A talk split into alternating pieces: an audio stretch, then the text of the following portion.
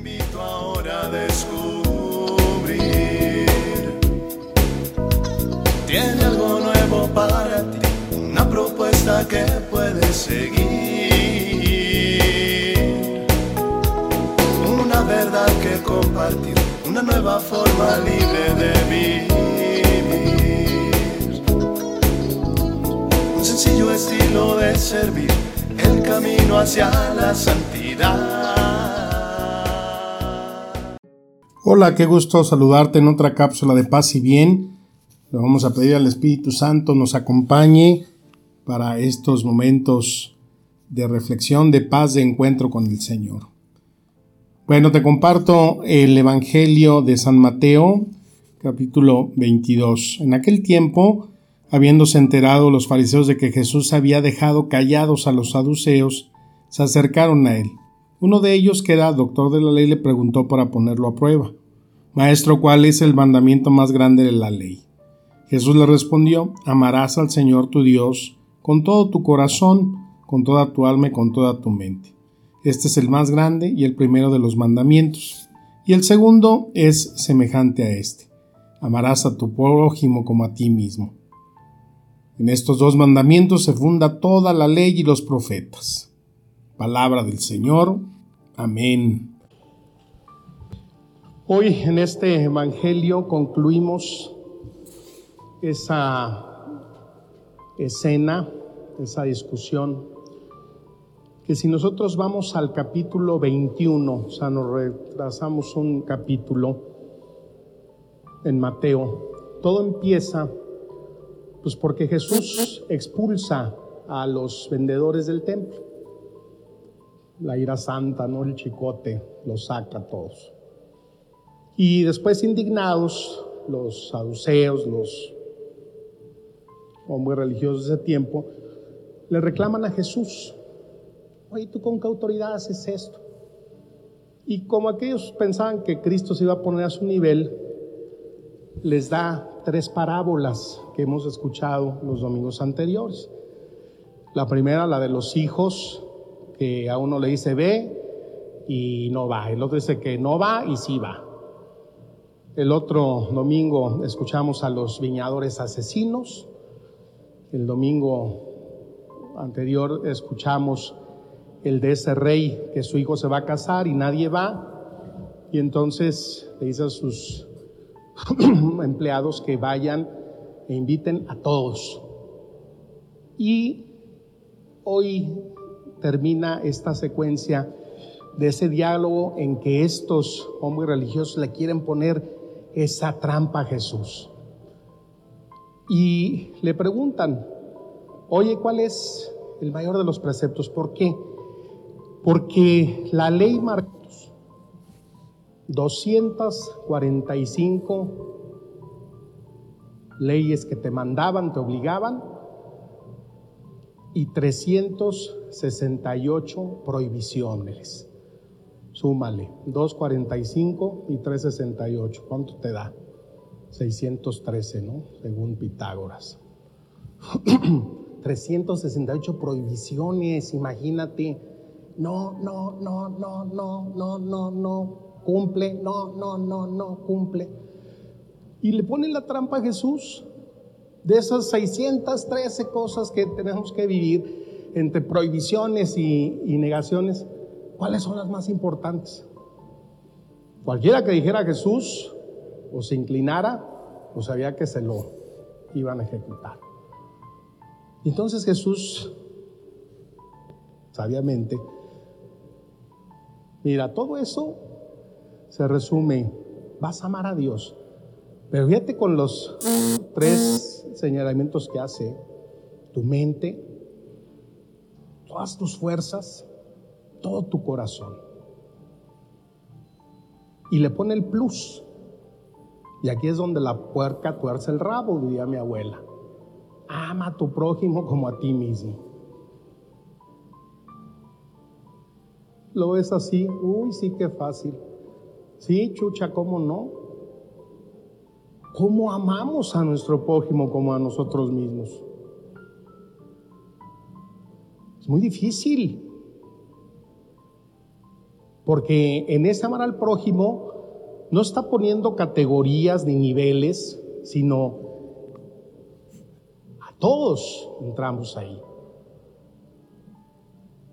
¿Cómo vamos a poder vivir esto? ¿Cómo te fortaleces en una virtud? ¿Cómo te deshaces de una imperfección? ¿Cómo te fortaleces en algo que tú quieres? Pues practicando, ¿no? Si yo quiero tener unos brazotes, pues tengo que practicar, tengo que hacer peso.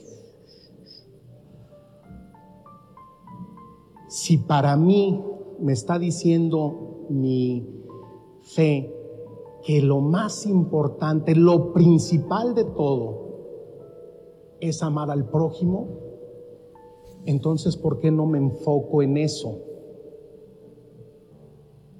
Andamos buscando, ay no, yo quiero ser muy virtuoso en, en la castidad, ¿no? Casi, casi flotar como un ángel.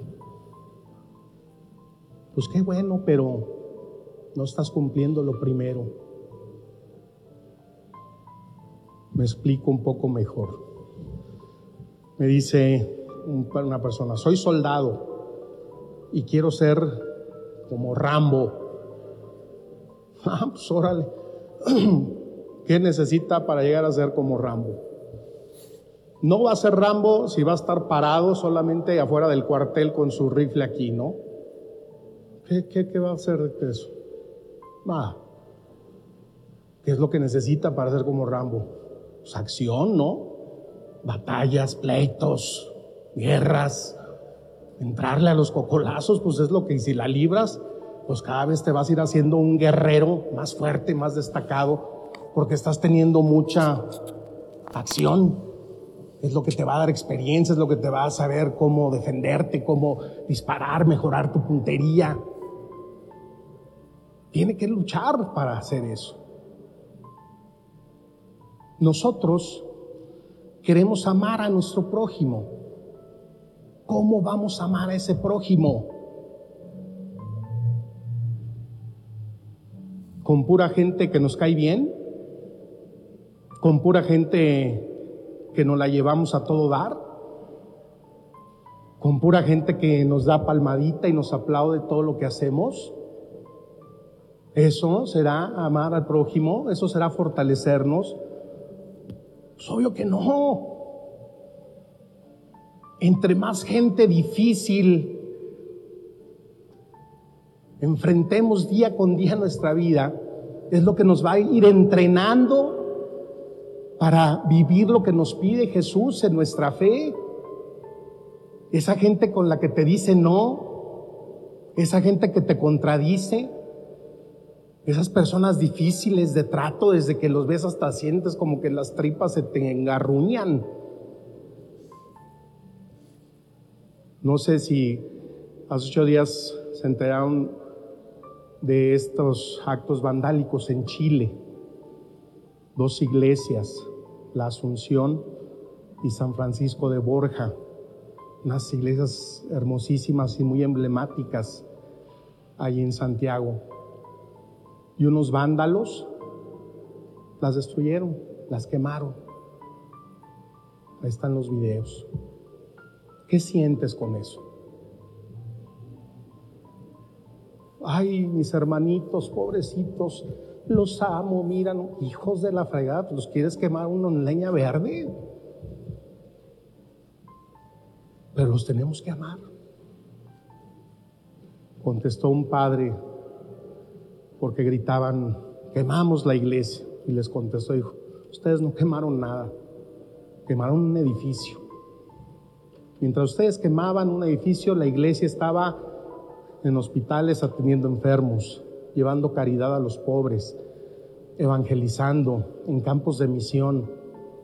La iglesia es cada uno de los que la formamos, la iglesia viva, la iglesia activa, estos son edificios, claro, son emblemáticos, es la casa de Dios, los queremos, pero no, esto no es la iglesia, es parte de la iglesia viva, cada uno de nosotros somos los que le da sentido. La santidad, nuestros santos son los que nos sostienen, los que nos impulsan. Esa es la verdadera iglesia, la que tiende el brazo al caído, el que sostiene las necesidades, el que levanta al pobre, el que anima al pecador.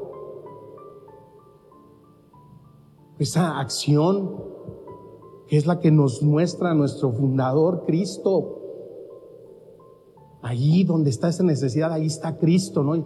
¿Cuándo viste a Cristo aplastado en un escritorio, despachando sacramentos? Pues, andaba a la iglesia, Él era la iglesia, andaba donde tenía que andar. Entonces, cuando nosotros nos encontramos con personas difíciles y no aprovechamos esa oportunidad para crecer y fortalecernos en este mandamiento, hermano, estás desperdiciando y no has entendido nada de tu fe. Es que ya no aguanto a mi jefe, viejo desgraciado, me hace la vida imposible, todos los días lo mismo, me hace llorar. Ese guardián que tengo, que es un ogro, ese, todo le buscamos. Pero ya voy a buscar otro trabajo. Voy a ir al psicólogo, ya no aguanto. Y el psicólogo, ¿qué te va a decir? Ay, no, pues es que libérate.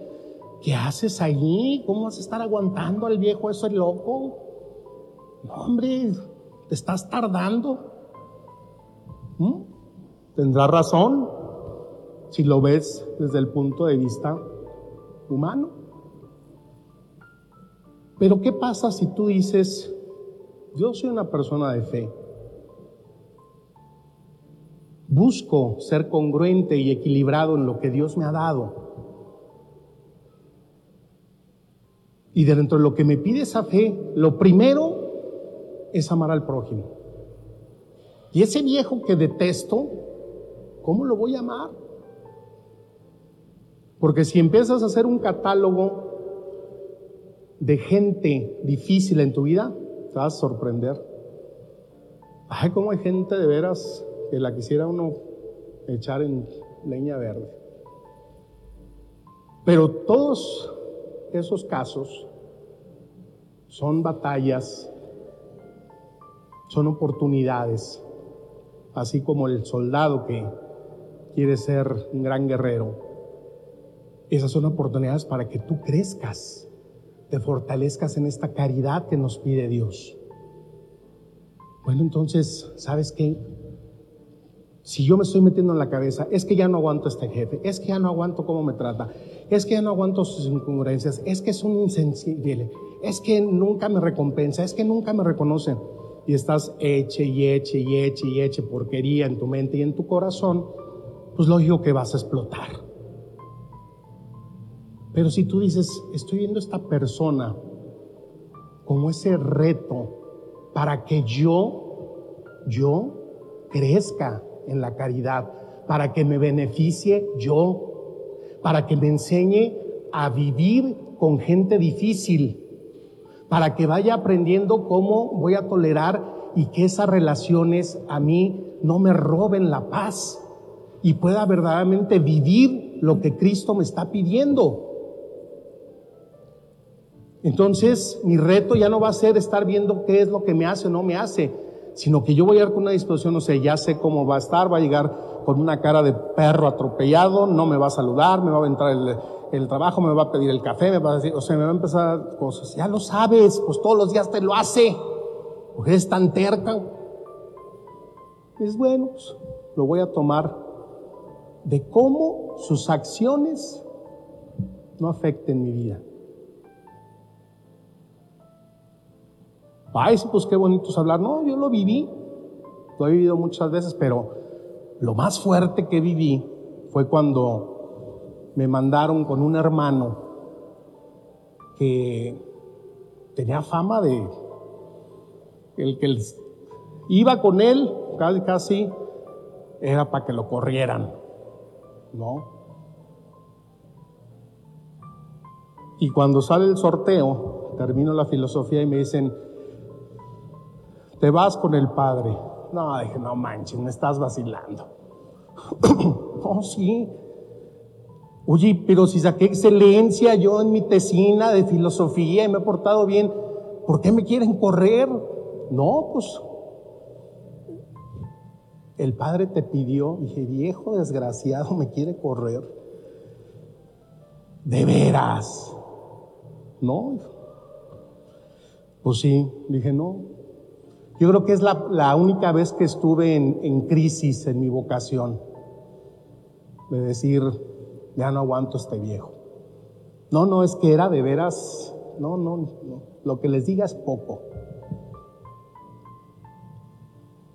Y entonces, un padre me dijo esto. Tienes dos opciones. O creces en esta parte importante de tu fe, o vete. Nada más te pongo, ¿qué tal si te hubiera tocado, te casabas y te toca una mujer así? O la suegra. O una bendita cuñada de esas ciegas desgraciadas que las quieres despellejar. Ay, no es contra mis cuñadas, ella ¿eh? dije, las quiero mucho, pero es que llegan muchas quejas de esas. Y entonces pensé, pensé, inteligentemente dije, pues es que toda la vida me voy a topar con gente difícil y este viejo pues va a ser el medio para que me gradúe con excelencia. Pues lo aguanté el año, no me corrió. Lo llegué a querer porque decía, ¿qué le habrá hecho la vida a este hombre para que fuera así? Y todavía para coronar el pastel con cereza, lo hice mi padrino de ordenación. Todos los le dicen, ¿qué? Pues qué, qué, cuánto te dio, qué te regaló. Ya sabes quién es, no digas. Dije, mira el fruto. Y de veras lo quiere, ya murió y me dolió mucho cuando se murió. Lo puedo ir a ver unas semanas antes de que muriera. Y después seguí con la teología, la ordenación, y cuando le dije que si quería ser mi padrino, lloró. Me regaló su cáliz, él que mandó a hacer a Jerusalén de piedras preciosas, que ya hasta lo quiero vender porque pues está refregada la cosa ahorita y o he perdido empeñarlo porque pues... Y, y, lloró, lloró amargamente cuando, dijo alegremente, porque le dije que, si quería ser mi padrino. Nunca de todos los que pasaron con él, ni le volvieron a decir la palabra y lo, y yo aprendí de eso de él, le agradezco a él. se me hace más fácil ahora aprender a vivir con gente difícil, a saber llevar las cosas, a no darle tanto sentimiento, sino más que a decir, pues eres mi hermano, te tengo que amar, por lo menos te tengo que tolerar, no te tengo que hacer el mal. Eres el medio para que yo me siga fortaleciendo y creciendo. Eso te lo digo a ti si batallas con la suegra, con el suegro, con el esposo, con la cuñada, con no sé, la gente difícil, tu jefe. No veamos a las personas difíciles como un yugo, sino como batallas que tenemos que luchar para poder crecer en esto que nos pide hoy Jesús. Porque si no crecemos en esto, hermanos, no vamos en el camino de la santidad. Y si estamos aquí es porque creemos y esperamos una vida eterna. Y para llegar a esa vida eterna hay que ir en la senda de la santificación. Veamos la otra óptica y verás cómo esa parte de llenarte de paz, muchas otras virtudes se te vendrán y las podrás experimentar.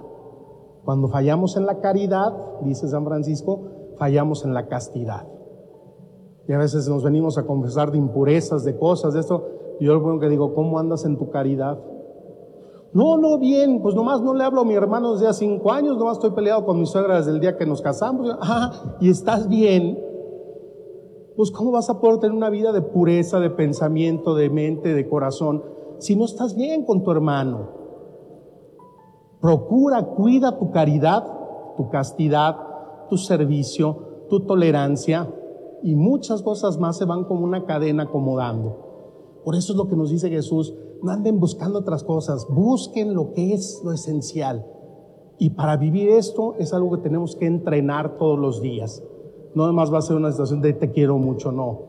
Esa gente difícil, vela como tu hermano, vela como un medio, como una lucha en la que tú vas a fortalecerte y verdaderamente vas a poder tener la experiencia de vivir esto que hoy nos pide y tener una fe más congruente siempre. Pues que el Espíritu Santo ilumine cada día nuestro caminar y que las palabras nos sigan dando el Espíritu y la vida. Amén. Te mando un abrazo y bendición y que tengas un excelente inicio de semana. Paz y bien.